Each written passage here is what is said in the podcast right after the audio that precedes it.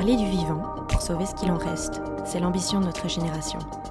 Dans ce podcast, je donne la parole aux acteurs du changement, ceux qui croient et agissent en faveur d'une transition écologique et sociale, ceux qui brisent les codes et créent la société de demain. Je m'appelle Laurie, je suis l'hôte d'Epicéa et j'espère que ces conversations révéleront en vous le chemin du possible. Si le podcast vous plaît, n'hésitez pas à donner une note sur Apple Podcast ou Spotify et à le partager sur les réseaux sociaux ainsi qu'à vos proches. Et maintenant, je laisse place à l'épisode. Bonne écoute Bonjour à toutes et à tous. Aujourd'hui, j'ai le plaisir de discuter avec Gwenaëlle de Kegelé. Entre les news, un journal télévisé pour enfants qui traitait notamment des questions environnementales, Planète Nature et maintenant Alors on change, une émission qui parle de transition écologique, Gwenaëlle a toujours été animée par les sujets environnementaux. Dans cet épisode, on y parle notamment de journalisme engagé, de la place des médias dans la transition et de comment elle jongle avec tout cela. J'espère que cela vous plaira. Bonne écoute. Bonjour Gwenaëlle et bienvenue sur le podcast. Je suis ravie de te recevoir aujourd'hui. Merci, mais moi je suis très contente d'être là aussi. Alors pour commencer, je te propose de te présenter de la façon qui te convient. Ok, alors bah, je m'appelle Gwenaëlle, euh, je travaille à la RTBF en tant que journaliste, j'y travaille depuis la fin de mes études, j'ai fait des études à l'IEX en journalisme. Euh, et euh, assez vite j'ai eu l'occasion de travailler au News, le journal télévisé pour les enfants, et puis voilà, ma carrière a continué là-bas dans des domaines parfois très différents. Et aujourd'hui je pense que je suis assez alignée avec mes tâches au jour le jour pour la RTBF. Ok, super cool. On va faire un tout petit peu marche arrière. Euh, donc, tu fais des études de journalisme. Euh, c'est quand est-ce qu'il te vient, est-ce que te vient ce déclic de vouloir parler de, ben, de causes sociales et environnementales? Est-ce que c'est pendant tes études ou est-ce que ça arrive pendant ta carrière justement? C'est pas tout à fait pendant mes études. En fait, euh, le journalisme, je, je l'ai un peu choisi par défaut. C'est-à-dire qu'à la base, j'avais envie de faire du théâtre et j'ai fait un an à l'IAD et après un an à l'IAD en théâtre, euh, on sélectionne la moitié des élèves et puis l'autre moitié s'en va euh, et ne peut pas doubler ou quoi que ce soit. Et donc, euh, il a fallu trouver d'autres études. Euh, et j'ai choisi le journalisme à ce moment-là. Et en fait, là maintenant, je suis très contente de l'avoir fait. Mais c'était plus un peu dans l'idée, ok, je vais, je vais faire de la communication et je veux pas me fermer de porte. Et j'ai l'impression qu'avec le journalisme, je peux garder un maximum de portes ouvertes. Et puis, au fur et à mesure de mes études, euh, je me suis passionnée pour tout ce qui était vulgarisation et euh, presse pour enfants notamment. Et donc, mon mémoire, je l'ai réalisé en, en presse pour enfants. Et donc, assez naturellement, j'ai été faire un stage au News, qui était le journal télévisé, qui l'est encore d'ailleurs, euh, pour, euh, pour les enfants euh, à ce moment-là. Et, et, là, tout s'est un, peu, un peu accéléré, déclenché. Je pense que c'est ça qui m'a vraiment mise dans le rôle de, de journaliste, dans lequel je ne me voyais pas spécialement à la base. Et qu'est-ce qu'on raconte au News à cette époque-là? Mais à cette époque-là, on parle déjà de plein de sujets. Et, euh, ce qui est assez chouette, j'ai trouvé que c'était vraiment une très très bonne école parce que euh, c'est plein de sujets pour lesquels on est obligé en tant que journaliste d'aller au fond du problème pour pouvoir l'expliquer de la manière la plus simple qui soit, sans que ce soit simpliste. Enfin, voilà, tout l'art de la vulgarisation dont on parle souvent. Euh, et donc, on parle déjà quand même beaucoup d'environnement, de planète, etc. Parce que c'est un sujet qui intéresse, euh, intéresse les enfants et enfin, on se rend bien compte qu'il y a quelque chose à faire aussi à ce niveau-là, à ce moment-là. Et est-ce qu'on parle toujours des mêmes sujets maintenant aux news? Est-ce que tu suis encore un peu Ou est-ce que est-ce qu'ils ont continué dans cette mouvance environnementale? Euh, oui, ils en parlent encore souvent aujourd'hui. Et je dis environnement, mais en fait, on pourrait dire euh, développement durable. Il y avait déjà à ce moment-là, enfin, je me souviens d'avoir travaillé sur toute une série sur les objectifs du développement durable, euh, partir à l'étranger, s'intéresser vraiment à des causes, à des causes sociales, aller voir comment vivent les enfants dans des mines au Congo ou au Burkina Faso, en Amérique du Sud. Enfin voilà, il y avait une espèce d'ouverture sur le monde, sur les problèmes sociaux, environnementaux, etc. Aujourd'hui, c'est toujours le cas. Euh, après, évidemment, les codes ont un peu changé et donc euh, ils sont très présents sur les réseaux sociaux, dans des formats plus courts aussi pour, euh, pour capter l'attention, mais l'environnement fait toujours partie des préoccupations premières des news. Et du coup, tu restes combien de temps aux news? Alors, je suis restée 5 ans aux news et en parallèle, bah, à ce moment-là, j'ai déjà eu l'occasion de travailler pour des prime time environnementaux qui s'appelaient Planète Nature. C'était une grande opération à l'époque à la RTBF. On était en, en 2007-2008. Donc c'était quand même, euh, il y a quelques années. On hein, en parlait bien moins à l'époque, clairement. Et euh, on n'était pas. Euh, enfin voilà, on venait pas faire un sujet sur la nature est belle, quoi. C'était assez engagé déjà et engageant. Il y avait, il y avait vraiment de l'info climatique, scientifique derrière ce qui était fait. Et donc, du coup, en fait, tu démarres ta carrière avec les news où on parle déjà beaucoup de développement durable, d'environnement et de lutte sociale. Et est-ce que c'est, est-ce que tu es Gwenaëlle, la, la, journaliste écolo déjà? Tu as, tu as ce label à l'époque ou euh, comment, comment est-ce que tu vas vers ces émissions? Est-ce que c'est naturel? Est-ce qu'on te les propose? Est-ce que tu les demandes? Non, on me les propose à ce moment-là. Enfin, Planète Nature, on me l'a proposé. C'était très naturel pour moi de d'accepter. Mais je me suis jamais dit, euh, tiens, en fait, euh, oui, moi, c'est vraiment, je, veux, je veux me spécialiser là-dedans.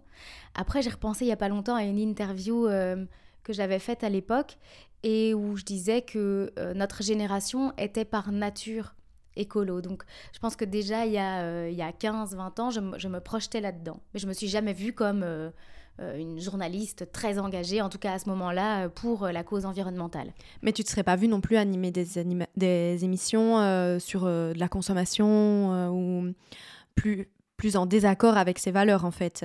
Tu as quand même essayé d'avoir une ligne conductrice? Ça s'est pas vraiment présenté à moi. En fait, je, suis un peu. Au niveau de la ligne conductrice, j'ai l'impression que c'est plus maintenant que je me pose ces questions-là et que je mûris euh, un peu plus par rapport à ça. Je suis quelqu'un qui aime pas trop faire des choix. Enfin, j'ai peur toujours de me priver de certaines opportunités. Et donc, je pense qu'il y a vraiment des, choses euh, très intéressantes et chouettes qui me sont arrivées sans que je les ai demandées et que ça a façonné clairement mon parcours, mais j'aurais du mal à me positionner sur ah tiens, est-ce que tu aurais fait ça euh, si tu avais eu l'occasion de le faire? J'en sais rien, je sais pas. Ok, donc ça avait vraiment été euh, petit à petit. Tout à fait. Il n'y a pas eu un déclic, ok, je vais me positionner sur ces sujets-là parce qu'ils résonnent en moi. Ça a été petit à petit. Ça a été hyper progressif, mais aujourd'hui, j'adore regarder en arrière et me dire que en fait, tout est très cohérent. Oui, complètement. Quand on regarde ton parcours, uniquement du coup à la RTBF, ce qui est très étonnant de nos jours de faire une carrière dans une seule et même entreprise d'ailleurs. Euh, oui, on peut, on voit le, fil rouge, on voit euh, les, luttes sociales et environnementales qui sont reflétées dans quasiment toutes les émissions. Mais euh, il y en a quand même une qui sort un peu du lot, même si c'est une émission qui a des belles valeurs. C'est une émission, je me souviens plus du nom, mais c'est qui parle de réviser. Oui, tout à fait. Alors ça, c'était pendant le confinement. Euh, on m'a appelé un jour hein, pendant le confinement, évidemment, même si euh, il fallait mettre des émissions à l'antenne, on était quand même tous un peu chez nous, hein, c'était au début. Et euh, à ce moment-là, la RTBF se dit, OK, en fait, il faut faire quelque chose pour tous ces enfants qui sont chez eux. on va faire un partenariat avec Wallonie-Bruxelles Enseignement et essayer de proposer une une sorte de révision, enfin permettre aux enfants euh, qui n'ont peut-être pas des parents qui sont à côté d'eux euh, pour euh, réviser, de, ne pas perdre le fil ou de ne pas perdre le contact avec l'école et tout ce qu'ils y ont appris. Et donc on m'appelle et on me dit, ben voilà Gwenaëlle, dans deux semaines, on aimerait mettre à l'antenne une émission qui parle de, de, révision scolaire, on aura de la matière qui va nous arriver des inspecteurs de, de la Fédération Wallonie-Bruxelles et euh, bah, tu pourras enregistrer ça chez toi, tu le feras toute seule, dans ta cuisine ou dans ton salon, j'en sais rien, mais tu trouveras une solution. Et là, je me suis dit, waouh, euh, défi de dingue. Et euh, c'était une aventure super chouette. Finalement, je ne l'ai pas du tout fait toute seule. j'ai demandé à ce qu'il y ait, ait quelqu'un qui travaille avec moi pour tout ce qui était technique, réalisation, etc. Et c'était très très chouette à faire pendant le confinement euh, et puis ça a duré un peu cette émission-là et elle continue encore aujourd'hui avec d'autres personnes parce que ben, moi à un moment donné je me suis dit ok je vais me concentrer sur, euh, sur d'autres, euh, d'autres émissions pour lesquelles je travaille. Et cette émission-là elle, restait un peu à part. J'avais beaucoup et donc... et c'était celle-là qui dénotait, sans vraiment dire dénoter c'est peut-être un peu extrême, mais qui était le moins selon ta ligne conductrice? Ouais, peut-être. J'avais, trop de boulot et euh, il a fallu euh, un peu euh, revoir les, les, priorités. Et c'est vrai que c'était l'émission qui était peut-être un peu moins, moins en phase avec les préoccupations environnementales et climatiques, même si finalement, dans Il n'y a pas école, on révise, on parlait d'environnement, on parlait de climat aussi à travers les leçons. Et on peut le voir aussi comme... Euh, euh, on peut voir la dimension sociale d'une émission comme celle-là aussi. Bien sûr, bien sûr, et surtout dans le contexte Covid euh, à, l'époque. Est-ce que tu te considères du coup, vu cette, ces valeurs qui te sont propres et la ligne directrice que tu as choisi d'adopter, peut-être malgré toi, mais que tu as quand même adopté, est-ce que tu te considères comme une journaliste engagée? Alors, journaliste engagée, oui. Par contre, je dirais jamais militante ou activiste parce que, parce que là, on sort du cadre du journalisme, je crois. Et si tu voulais aller militer dans ton temps libre, est-ce que tu t'en empêcherais parce que tu es un personnage public et que tu es journaliste?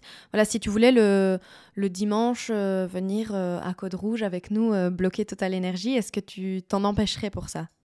Mais en fait, je viendrai pas euh, pour militer, je viendrai pour, euh, pour euh, relater ce qui se passe. C'est-à-dire qu'il il y a eu une marche climatique il n'y a pas très longtemps où je suis allée et j'y suis allée avec mon téléphone pour filmer, faire des stories pour la page Facebook Alors on change par exemple. Mais donc j'y vais avec ma casquette de journaliste pour parler de ce qui se passe. Donc même dans ton temps libre, tu, tu gardes ta casquette journaliste?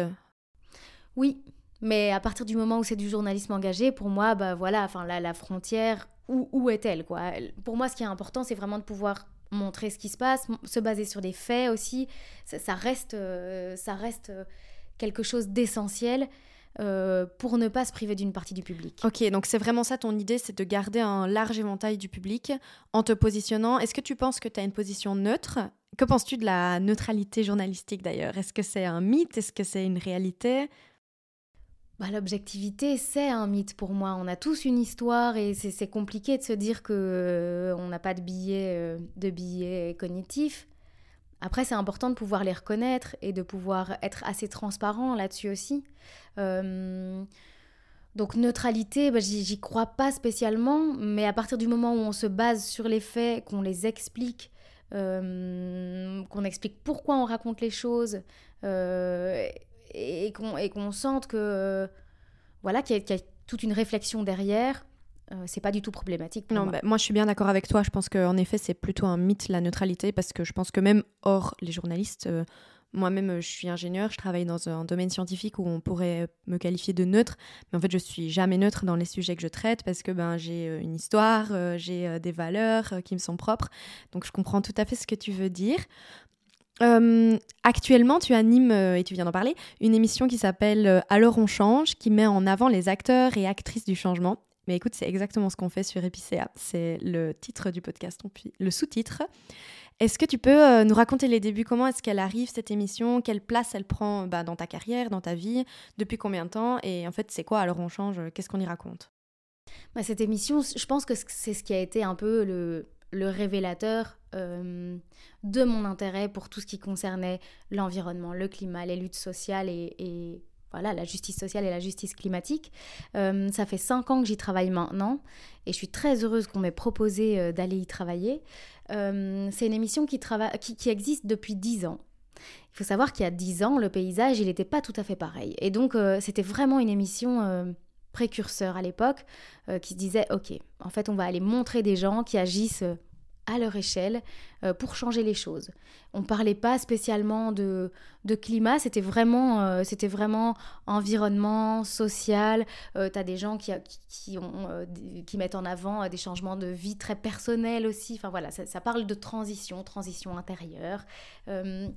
et, donc, et donc voilà, il y avait un côté très, très avant-gardiste. Dans, dans cette émission. Et comment c'est perçu ça justement? Parce qu'à l'époque, c'est pas vraiment un sujet, enfin beaucoup moins.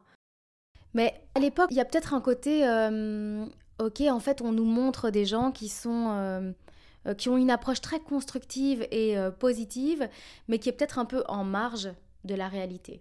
Et donc au fur et à mesure où l'émission a avancé, et moi je, moi je l'ai rejoint seulement voilà il y a cinq ans, ben, on s'est rendu compte que le paysage évoluait et que les, histoires qu'on racontait étaient de moins en moins extraordinaires finalement. Oui, elles étaient géniales, mais elles étaient plus communes puisque ben, on voit ces initiatives qui fleurissent un peu partout. En tout cas, on communique beaucoup plus dessus. Et l'urgence climatique, aujourd'hui, elle est mille fois plus présente qu'il euh, y a dix ans, en tout cas, euh, même si on parlait déjà de tous ces sujets-là, mais médiatiquement, et, puis bah voilà, de toute façon, on le sent, on, s'est tous, on s'est tous pris dans la figure ces événements qui, qui, ont touché des gens qu'on connaît. Et aujourd'hui, on enregistre un 28 octobre et il fait 23 degrés. voilà, tout à fait. Mais donc, Enfin, aujourd'hui, ça ne fait plus, ça ne, ça ne fait plus question de, de, parler de ça. Et donc, ce qui est assez intéressant, c'est de, de regarder aussi comme bah, la ligne a peut-être un peu, un peu évolué avec son époque. Et aujourd'hui, il y a une démarche, euh, une démarche peut-être, euh, ou une volonté en tout cas de, euh, d'avoir des experts qui puissent décrypter la situation en plus de ces acteurs de changement. Essayer de parler de changements structurels et collectifs et sociétaux, de grands problèmes aussi, à côté du fait de montrer des acteurs de changement qui ont, qui ont opté pour des vies à titre individuel ou en petite collectivité, euh, beaucoup plus en phase avec, euh, avec leurs croyances. Et l'idée de cette émission, elle vient de qui? Alors l'idée de cette émission, elle vient de Philippe Pilate et Isabelle Salès, euh, qui ont été, ben voilà, c'est ce que je disais, qui ont eu vraiment un rôle assez précurseur. Et bah, Isabelle Salès, qui est une journaliste fantastique, travaillait déjà sur, sur ces sujets-là avant. Elle a travaillé pour d'autres émissions à la RTBF qui traitaient de, de, déchets, par exemple, de climat, d'environnement. Donc il y avait, il y avait quand même une approche euh, qui était basée là-dessus, hein, c'est sûr. Quoi. Et est-ce qu'on voit, euh, donc cette émission, ça fait 10 ans donc qu'elle, existe, euh, elle, a, elle, a, évolué. Est-ce qu'on voit un intérêt grandissant pour cette émission? Est-ce qu'il y a plus, de plus en plus d'audimat avec l'urgence Est-ce que vous voyez une différence? Est-ce qu'on voit une différence? C'est une très bonne question pour moi, la, la question de l'audimat ou, euh, ou de l'intérêt pour l'émission, l'audimat, ça dépend un peu de la case de programmation dans, dans laquelle on, se trouve. Euh, l'intérêt pour l'émission, oui, forcément. Enfin, aujourd'hui, euh, à la RTBF, il n'y a, pas, il a pas beaucoup d'émissions qui ne traitent que de ces sujets-là. Il y en a d'autres. Hein. Il, y a, il y a notamment Jonathan Bradfer qui travaille sur ce type de sujet. mais je pense que le, le, le, la plus grande, le, plus grand défi aujourd'hui à la RTBF, c'est de parvenir à faire infuser ces sujets-là dans toutes les émissions. C'est plus spécialement de favoriser euh, euh, une émission entièrement dédiée à ces sujets-là. C'est de pouvoir euh, en parler dans une émission politique, dans une émission de consommation, dans une émission de cuisine. et même dans le divertissement. Et que ça devienne complètement la norme en fait finalement. Tout à fait. Et est-ce que la RTBF est ouverte à ça? Ou est-ce que c'est un combat? Est-ce que toi, en tant que journaliste engagé et tes collègues que, tu mentionnes, euh, que tu mentionnais, est-ce que hum, c'est un combat pour vous de faire euh, passer ces idées? Est-ce que vous avez encore affaire à beaucoup de... Parce que moi, personnellement, dans ma vie, euh, de... même dans ma vie d'ingénieur, mais aussi dans ma vie d'activiste slash influenceuse, j'ai énormément de gens qui sont réfractaires face à moi tout le temps, même dans le domaine de l'ingénierie, donc dans la science. Hein. comment c'est pour toi? Est-ce que devant toi, tu te tu te retrouves parfois face à des murs ou est-ce que justement c'est plutôt des fenêtres? Bah, Je dirais que c'est plutôt des fenêtres. On est dans une démarche euh, assez positive à la RTBF pour le moment, même si bah, évidemment on est au début du chemin, on est loin d'être parfait et il y a plein de choses à faire, le chantier est énorme, mais on n'est pas face à un mur, juste par le fait que on est un média de service public, on s'adresse euh, au public le plus large possible dans la société, que c'est une des préoccupations principales, toutes les études le montrent, euh, parmi les Belges. Et donc, ce serait vraiment une, erreur de la part de, des dirigeants de la RTBF de ne, pas, de ne pas prendre ça en compte. Et donc, on sent qu'il y a vraiment un intérêt grandissant. Par exemple, là, ça fait... Euh, un an que je travaille au sein d'une cellule qui s'appelle Impact à la RTBF et qui, et qui vise justement à aborder ces sujets de manière transversale. En fait, c'est une cellule de coordination éditoriale sur ce qui concerne l'environnement, le climat, les luttes sociales. Et, euh, et je dirais, on, est une toute petite cellule, hein, mais je compare parfois ce qu'on fait à... Euh, un peu de lobby en fait. On va euh, faire pression dans... Au sein de la RTBF. Voilà, au sein de la RTBF. On va euh, discuter avec, euh, avec des journalistes, avec des directeurs, avec des gens qui travaillent sur le terrain, avec des productions directement, pour essayer que ces sujets-là soient mis en avant à la hauteur à laquelle ils méritent d'être mis en avant. On se rend compte aussi parfois que... Hum, il euh, y a un manque de, de connaissances, euh, Enfin voilà, je pense qu'on en apprend tous les jours sur ces sujets-là. Et donc ça, c'est quelque chose qui est important pour nous aussi à la RTB, c'est de pouvoir euh, offrir des formations continues sur ces sujets-là. Et donc de proposer tous les mois des conférences, des, des rendez-vous pour que chaque personne qui est intéressée par le sujet ou qui a envie d'en parler dans son émission puisse venir écouter des experts et en retirer ce qu'il veut après. Mais juste, voilà, cette idée de, ok, on continue à se former en interne pour mieux adresser ces sujets-là vers le public. Et que penses-tu de la de l'urgence euh, Donc on est dans une crise climatique et sociale. On est vraiment face à une urgence. Est-ce que, selon toi, euh, l'urgence est traitée comme il se doit par les. Et là, c'est pas que pour la RTBF que je te pose la question, mais vraiment par les médias. Est-ce que y a, euh, est-ce qu'on va assez vite, assez loin? Moi, mon, mon, avis personnel est que non. Mais je serais intéressée d'avoir d'avoir le tien à ce sujet parce que certes, on en parle de plus en plus, comme tu dis, l'idée c'est que ça infuse dans toutes les émissions, mais je crois que j'ai vraiment des difficultés à allumer la télé ou la radio et de l'écouter pendant une heure sans être euh, offusquée par, euh, par certains propos. Je ne sais pas ce que tu en penses. Bah, à mon avis, il est peut-être un peu plus nuancé. Euh, je suis d'accord avec toi, il y a, y a, vraiment parfois, enfin on sent parfois ce manque de d'appréhension du sujet et où il manque des éléments de contexte. Enfin voilà, quand on regarde un sujet sur euh, la canicule ou la sécheresse, on en a parlé beaucoup sur les réseaux sociaux euh, cet été, mais et qu'il est illustré par des enfants qui jouent dans une piscine, dans une piscine ou dans des fontaines à eau. En fait, pour moi, ça c'est plus possible. Euh, c'est important pour moi de pouvoir avoir certains espaces où on fait le lien entre les différentes crises. Mais je pense qu'on ne peut pas le faire partout.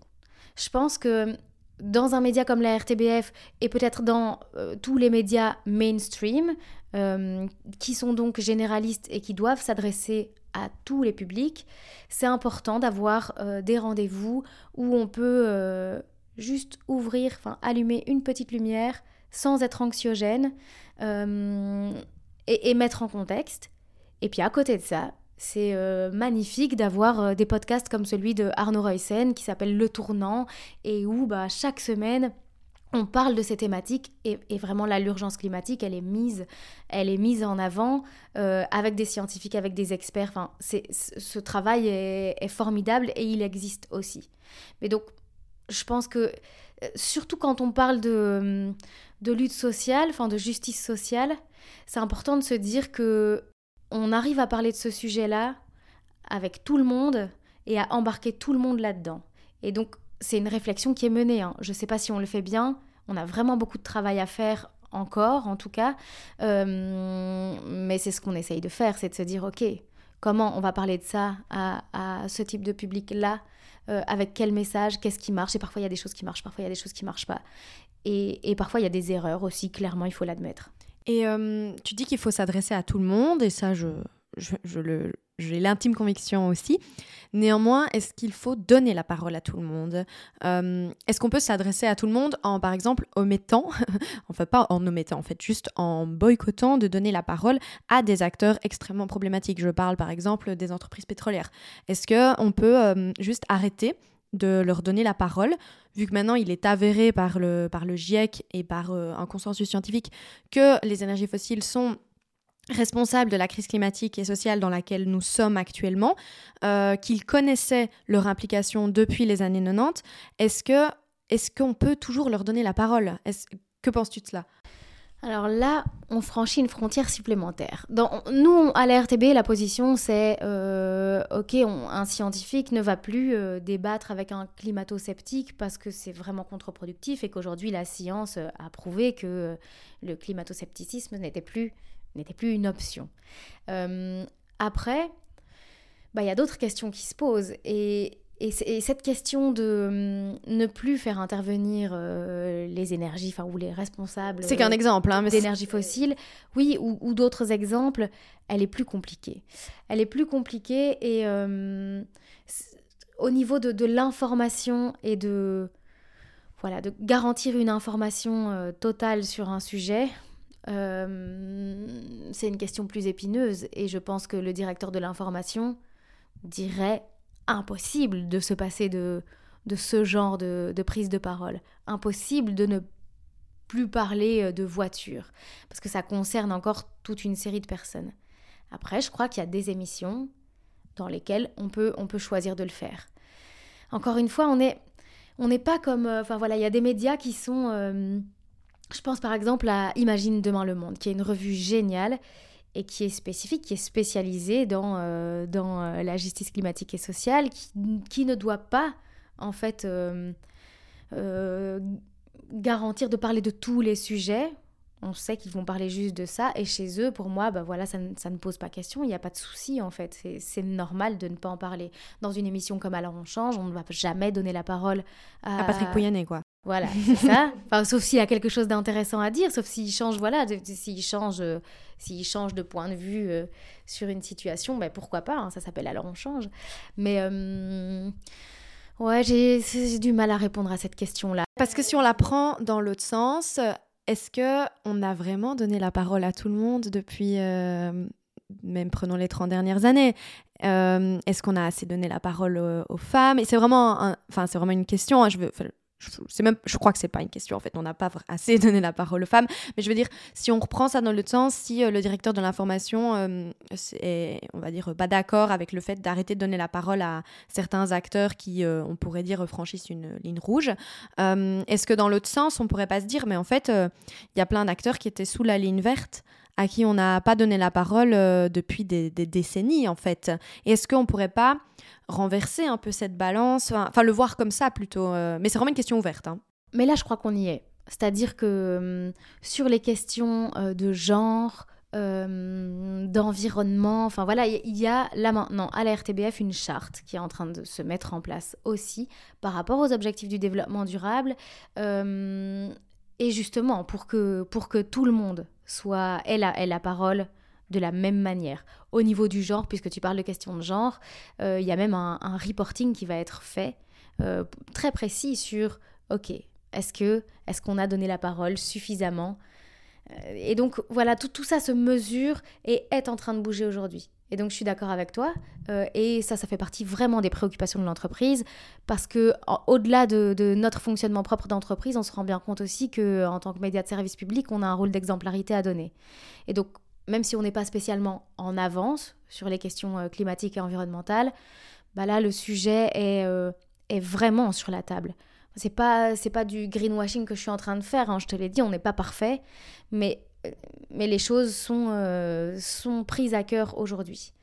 après, voilà, tu parlais d'industrie fossile et pétrolière. Peut-être que tu allais aborder le sujet de la publicité, mais on est quand même à la RTBF financé en partie par la publicité.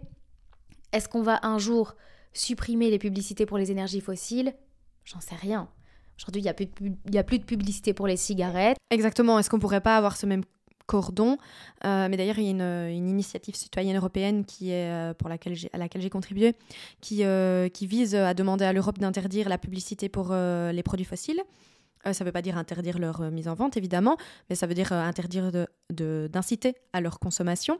Est-ce que ça, par exemple, de toute façon, si c'était imposé par l'Europe, je crois que vous n'auriez pas le choix. Non, me voilà. Mais si, est-ce que ça pourrait venir de vous et c'est quelque chose que vous pourriez dire, ok, ça fait sens, on va pas on va pas arrêter, on va pas dire aux gens n'achetez pas de voiture, mais par contre on va arrêter de plébisciter l'achat d'une voiture à partir du moment où on est financé en partie par, euh, par la publicité, que c'est grâce à ça qu'on peut fournir du contenu de qualité d'un certain côté, euh, il faudrait qu'on puisse arriver avec une source de financement qui permette de, de remplacer euh, de remplacer cette source-là. donc voilà, moi je ne peux pas y répondre à cette question-là et c'est clair que ce serait vraiment magnifique que cette interdiction vienne de beaucoup plus haut. Quoi. Bien sûr, parce que comme ça, vous auriez juste pas le choix et il y aurait probablement euh, moins de débats. Euh, on pourrait aussi penser à la responsabilité de, l'État. En fait, de, vous êtes un média euh, public.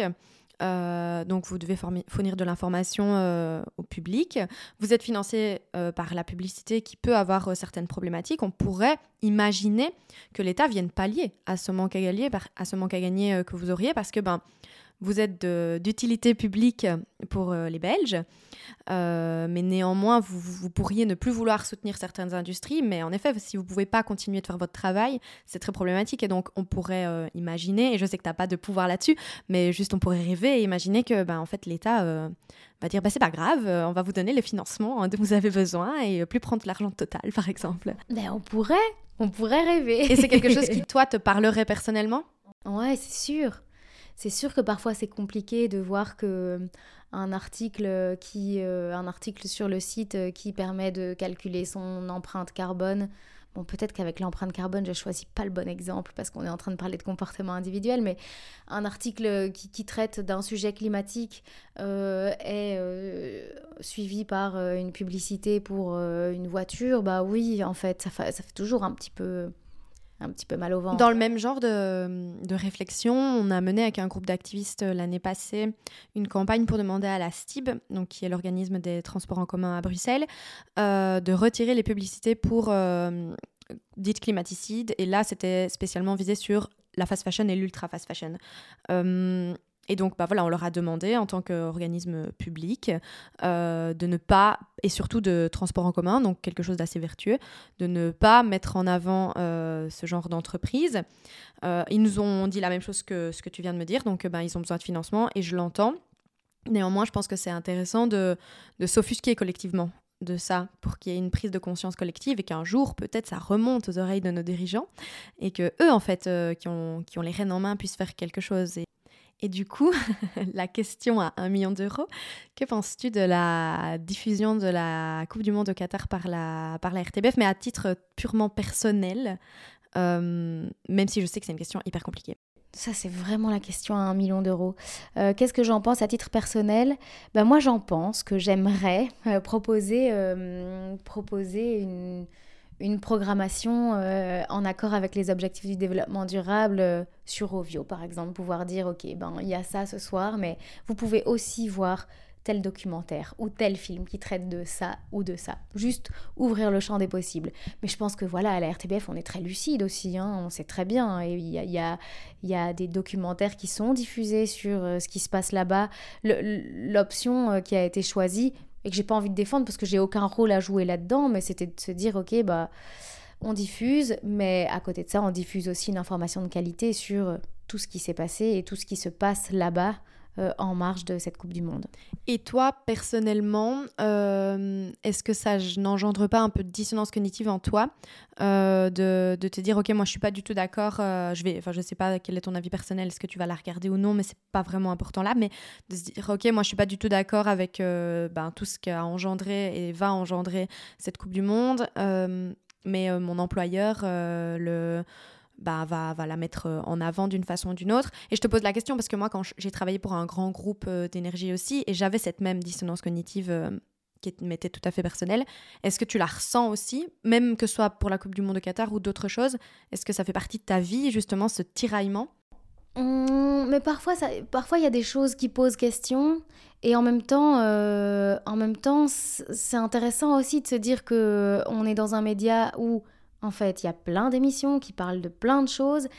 Et là, on, est mis en avant aussi avec l'environnement et le climat. Alors peut-être pas euh, autant que, que ce qu'il faudrait si on, si on parle d'urgence climatique, mais euh, on a cette fenêtre, on a cette fenêtre qui permet de, s'adresser au public. Et, si le public est là sur la chaîne, ben c'est aussi parce parce qu'il y a des gros événements sportifs qui sont, euh, qui sont transmis. Et donc oui, vraiment, je, crois que c'est une question hyper compliquée. Euh, forcément, euh, je, je, saute pas de joie. Je trouve pas du tout que ce soit euh, que soit génial et une opportunité géniale. Mais je suis plutôt de nature optimiste, je crois, ou idéaliste peut-être. Mais à me dire que ok, en fait, il se passe ça. Grâce à ça, enfin voilà, quelles opportunités ça peut ça peut créer pour quand même aborder le sujet, euh, les autres sujets importants en marge de, ce genre d'événements sportifs. Et donc, euh, cette espèce de d'alternative sur Ovio, c'est quelque chose qui, qui, aura vraiment lieu ou c'est une suggestion qui a été faite euh, par vous, par la cellule Impact? C'est une idée là comme ça. mais, euh, mais je pense qu'il y a vraiment moyen de la mettre en œuvre. Et de toute façon, en fait, euh, de toute façon, sur, euh, sur la page Ovio, il y a toute une section Ensemble pour la planète, qui est l'action de la RTBF aujourd'hui pour l'environnement et le climat et, les luttes sociales. Et donc là, on retrouve toute une, toute une série de programmes, de documentaires, etc. Et donc ce sera à nous vraiment de mettre ça en avant aussi. Du contenu qui est déjà là, en fait, finalement. Du contenu qui est déjà là, mais qui va arriver aussi parce qu'il y a toujours un renouvellement dans euh, le stock de documentaires inédits. de, voilà, il y, a, plein de, contenus qui arrivent euh, en continu euh, pour ces sujets-là. Et du coup, tu évolues énormément dans cette sphère de justice climatique et sociale. Enfin, j'imagine que c'est constamment avec toi. Comment ça se passe dans ta vie perso avec ça? Est-ce que c'est embrassée par tes proches? Est-ce que ça l'a toujours été? Euh, Tu es maman aussi Comment est-ce que tes filles se positionnent par rapport à ça? Est-ce qu'elles aussi, elles sont conscientes de l'urgence? Ouais, elles sont conscientes de l'urgence, mais je crois qu'aujourd'hui, euh, à l'école, ils en parlent, euh, c'est un peu partout en fait. Et donc, oui, je pense que comme beaucoup d'enfants, la plupart des enfants, elles sont très conscientes de l'urgence. je pense que moi, le, le fait d'être maman, ça m'a... Enfin, c'est ça qui m'a qui m'a vraiment hum, plongée là-dedans. Où je me suis dit, ok, en fait, euh, bon, là maintenant, ça rigole plus, quoi. On, a une responsabilité. Et, euh, et oui, on en parle, on y fait attention parce que. je pense qu'on a chacun des cartes à jouer en tant que citoyen. Elles sont différentes en fonction de, de notre situation, de la position qu'on a.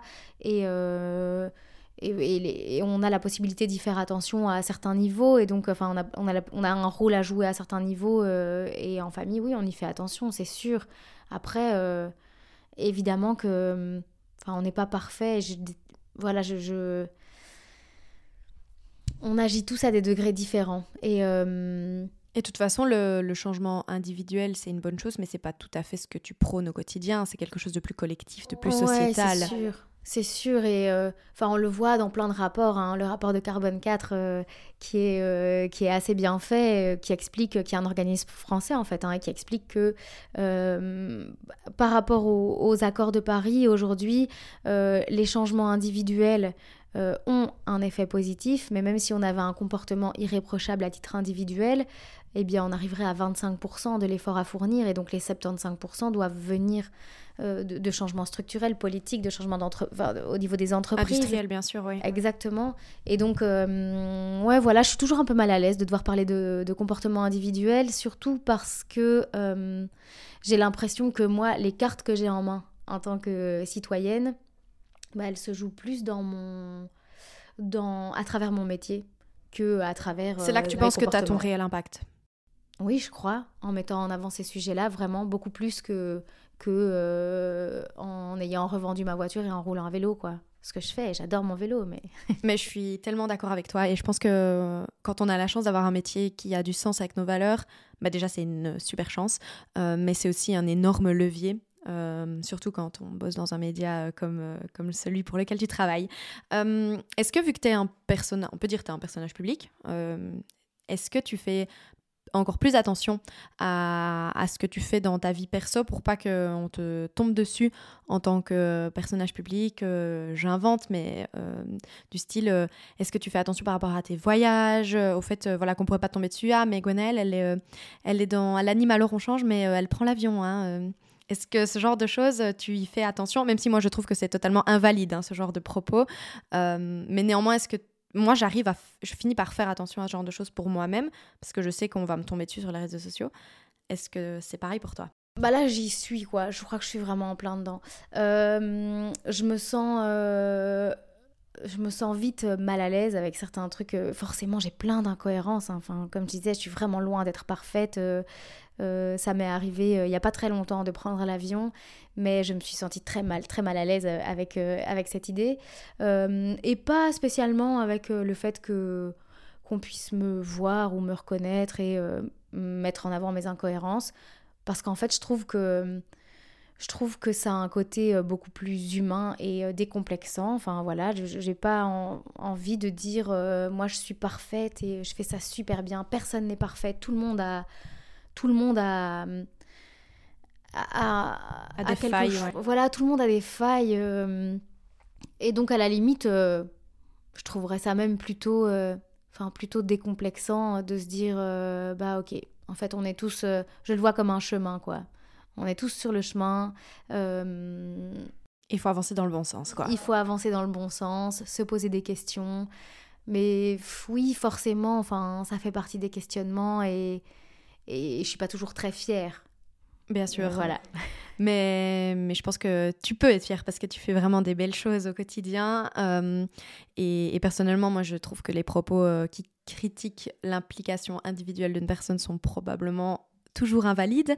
Euh, bon, néanmoins, il y a probablement certaines limites à ne pas franchir. Tu me dirais que tu as un jet privé et que tu vas manger à Barcelone ce soir, que je comprendrais pas trop. Mais non, j'ai pas, j'ai pas de jet privé. et, du coup, si tu balais vite fait ta, carrière euh, à la RTBF, euh, c'était quoi le, moment justement le plus marquant où là, tu as senti, ok, là j'ai de l'impact par contre, euh, je... il y a un retour des, bah, des gens qui écoutent, je, sens vraiment que j'infuse un changement dans, les gens qui m'écoutent. Je crois que c'est maintenant. Je crois que c'est vraiment maintenant. quand je travaillais aux news, je sentais vraiment que Enfin, j'étais heureuse en rentrant chez moi le soir parce que ça avait beaucoup de sens pour moi, le, le, travail que, que je faisais là-bas. Euh, donc, le, journal télévisé pour les enfants. Hein. Et, mais là, maintenant, euh, j'adore, euh, j'adore me dire que je, je, travaille pour différentes émissions et, et, dans cette petite cellule Impact, mais, mais voilà, tout parle finalement des mêmes sujets et et oui, j'ai l'impression que, que l'impact le plus fort, c'est aujourd'hui. Mais peut-être parce qu'aujourd'hui, l'urgence est, est, beaucoup plus présente, quoi. Alors, j'ai vu aussi que bah, via euh, Alors on change, tu avais suivi mes copines euh, à la COP26 l'année passée. Euh, d'où ça vient? C'est ton idée de suivre la délégation d'activistes belges à la COP26 Alors ça, c'est une bonne question. On s'est dit, on va aller à la COP. On, y a pensé quelques mois plus tôt et et assez rapidement, alors, alors on change, c'est pas une émission d'info, c'est une émission, c'est un magazine vraiment où euh, on prend un peu plus le temps et on a un angle qui est différent de ce qu'on peut voir au JT. Et euh, on suivait depuis, euh, depuis à ce moment-là, depuis deux ans, les marches, les marches, l'activisme. Enfin voilà, on a vraiment suivi cette montée en puissance des jeunes dans la rue. Et donc on s'est dit que le, la chose peut-être la plus intéressante à faire à ce moment-là, c'était de se, renseigner sur, euh, enfin, suivre des activistes, suivre des jeunes activistes, et ok, c'est quoi être un jeune activiste euh, aujourd'hui dans une COP? Quelle est l'influence que ça peut avoir? Et ça, ça a été une expérience de dingue euh, dans ma vie. Oui, toi, personnellement, tu en retires des belles choses? Ah ouais, c'était vraiment c'était fou. Euh, on n'est pas parti longtemps, hein. on a un petit budget euh, pour cette émission-là, et donc on est parti en train d'abord avec, avec les activistes dans le train du climat, où pendant une journée, on était dans ce train déjà ça c'était une expérience en soi parce que on est tous bloqués dans le train, tu peux parler avec plein de monde. Il y avait euh, une partie de sensibilisation qui était organisée avec des fresques du climat, etc. Dans, dans ce train-là, il y avait euh, la ministre de l'écologie aussi. Enfin, c'était assez. Euh, il y avait Jean-Pascal Van Yperseel. C'était assez chouette de se dire que voilà, c'était un train qui embarquait tout le monde au même endroit et, qu'on pouvait déjà commencer nous notre travail de journaliste à ce moment-là. Et puis après, en suivant, euh, en suivant les jeunes de Youth for Climate, et donc euh, Adélaïde Charlier, Anouna De Wever, euh, Lucie qui était là aussi, et, tous les autres, et avec Cola Van Morsel aussi, bah, c'était hyper intéressant parce que bah, moi, à titre personnel, je, je me suis pris une petite claque de constater ce niveau de maturité et d'organisation de la part d'un mouvement, d'un mouvement de jeunes Et du discours qui tiennent à cet âge-là. Oui, c'est ça, mais hyper impressionnant. Euh, assister à leurs réunions, ça me donnait des frissons, en fait, de voir comme, comme ils arrivaient à communiquer entre eux. Pourtant, ils avaient des désaccords euh, de manière tellement respectueuse. Après, je ne dis pas que c'est tout le temps le cas. Je, voilà, je ne sais pas. À ce moment-là, c'était vraiment une expérience très, très forte. Et, oui, et de voir à quel point, à quel point ils avançaient, ils y allaient, quoi. Et tu as pu, euh, enfin, l'équipe à leur Change a aussi filmé la partie où ils vont, euh, enfin, pas le rendez-vous, mais ils ont eu rendez-vous donc à la COP26 à Glasgow avec euh, notre Premier ministre, Alexander De Croo. et ils ont été assez déçus de ce rendez-vous. Hein. C'est pas un scoop que je vous livre, c'est un fait, ça a eu lieu. comment, donc vous, vous n'avez pas pu filmer le rendez-vous parce qu'ils voulaient pas la presse à l'intérieur. mais comment c'est de, bah, de voir ces jeunes avec tant d'enthousiasme qui, qui, vraiment se donnent pour, euh, pour un monde meilleur pour tous. Comment c'est de les voir euh, déçus comme ça? Bah, c'est dur et à la fois c'est le jeu. Enfin, on se rend bien compte que le Premier ministre va pas les accueillir euh, en mettant, euh, mettant en œuvre ou en changeant son discours en dernière minute pour euh, coller à, toutes les, à toutes leurs demandes. Forcément, forcément, voilà, il y a un jeu politique derrière et, et, euh, pour le Premier ministre, je pense que c'est aussi une question d'image. C'est très bien de recevoir euh, les jeunes activistes et, euh, et qu'on puisse filmer le fait qu'ils vont se rencontrer mais ne pas filmer la discussion. c'est important pour lui de montrer qu'il est en lien avec eux. Après, est-ce que ce sera suivi d'effets concrets? Bah voilà, il faut être un peu, un peu réaliste à ce moment-là. je on s'attendait pas non plus à ce que ce soit euh, une franche réussite. Mais c'était dur parce que parce qu'on était avec eux et qu'on suivait les réunions de préparation et que, et que voilà, justement, on constatait à quel point ils étaient prêts, ils avaient leur rapport. Enfin voilà, le sujet, il est tellement maîtrisé et c'est ça qui est dingue en fait. C'est cette évolution-là depuis euh, les premiers pas euh, dans la rue où en fait c'était un peu, voilà, le discours était peut-être un peu hésitant, etc., à ce moment à la COP où en fait L'argumentaire, il est hyper bien construit. Euh, ils ont travaillé avec euh, Jean-Pascal Van et d'autres scientifiques pendant, euh, pendant plusieurs années, enfin pendant deux ans au minimum, pour, pour eux s'affirmer dans leur position et, et être sur leur... voilà, être ancrés et ancrés dans leur combat. Que, bah oui, c'est dur de les voir déçus. Bah oui, je comprends. même pour même pour nous qui avons juste regardé la vidéo, c'est assez dur de les voir déçus. Et j'ai reçu Lucie dans le, dans le podcast et elle raconte aussi à quel point c'est c'est pas facile, surtout quand, euh, en effet, quand on se prépare à ce point et quand, euh, en fait, quand on a juste peur pour sa survie, euh, c'est quand même compliqué. Enfin, notre génération, elle a littéralement peur pour sa survie. C'est compliqué d'entendre que le Premier ministre ne va pas spécialement complètement dans ton sens parce que ben, c'est une question de survie, justement. Ce qui, est, compliqué tout court, hein, je, t'interromps Laurie, mais c'est pour moi c'est de se dire que en fait euh, finalement le, la politique et le fait de devoir euh, réélire un gouvernement tous les quatre ans, bah, c'est pas forcément compatible avec, euh, avec le défi climatique. Mais c'est tellement pas les mêmes constantes de temps, exactement, ce n'est pas compatible, euh, mais il va bien falloir le rendre compatible vu l'urgence dans laquelle on est. Euh, et j'ai foi en, bah, en, ce que font ces activistes et surtout bah, les médias qui relaient ça, qui donnent de, qui donnent de la voix à ce genre d'initiative, ça c'est très important, du coup, bah, merci pour ça. Donc on a parlé du fait que tu étais maman, que tu, euh, ça a été notamment, euh, ça fait partie de ton déclic euh, qui s'est fait de manière progressive. comment tu vois l'avenir? Est-ce que tu es, est -ce es optimiste? Ah, c'est une question difficile. quand j'étais à la COP avec, avec les jeunes activistes, là, j'avais plutôt tendance à être optimiste. Euh, parce qu'on voit, on voit à quel point ils sont animés, le combat, et voilà, à quel point ils embrassent ce combat. Euh, il y a d'autres moments où je ne le suis pas du tout. Et puis bah, je me recentre en regardant mes filles et en me disant ben voilà la vie euh, la vie est là et l'être humain est résilient et ça va pas être facile ça va même sans doute être être très difficile mais mais on s'adaptera et on est bien obligé aujourd'hui de penser à l'adaptation. Voilà. Est-ce que c'est un moteur justement de faire ce que tu fais? Est-ce que tu te dis, bon, bah au moins j'essaye? Oui, forcément, c'est un moteur. Enfin, forcément, euh, je, je, je ferai pas. Euh, je, je ferai pas, je, je travaillerai pas pour euh, les émissions pour lesquelles je travaille si j'y croyais pas un minimum et si je me disais pas un minimum allez, on y va et ça va aller. Enfin, je pense que je serais reclus chez moi en train de pleurer toute la journée et, à souffrir d'éco-anxiété, je crois. Là, le fait de voir des gens qui agissent déjà, c'est euh, porteur d'espoir et ça me donne, ça me donne de l'optimisme. Les tournages que je peux faire, rencontrer euh, tous les gens que j'ai l'occasion de rencontrer, généralement, je, le vis comme euh, une petite bulle d'optimisme.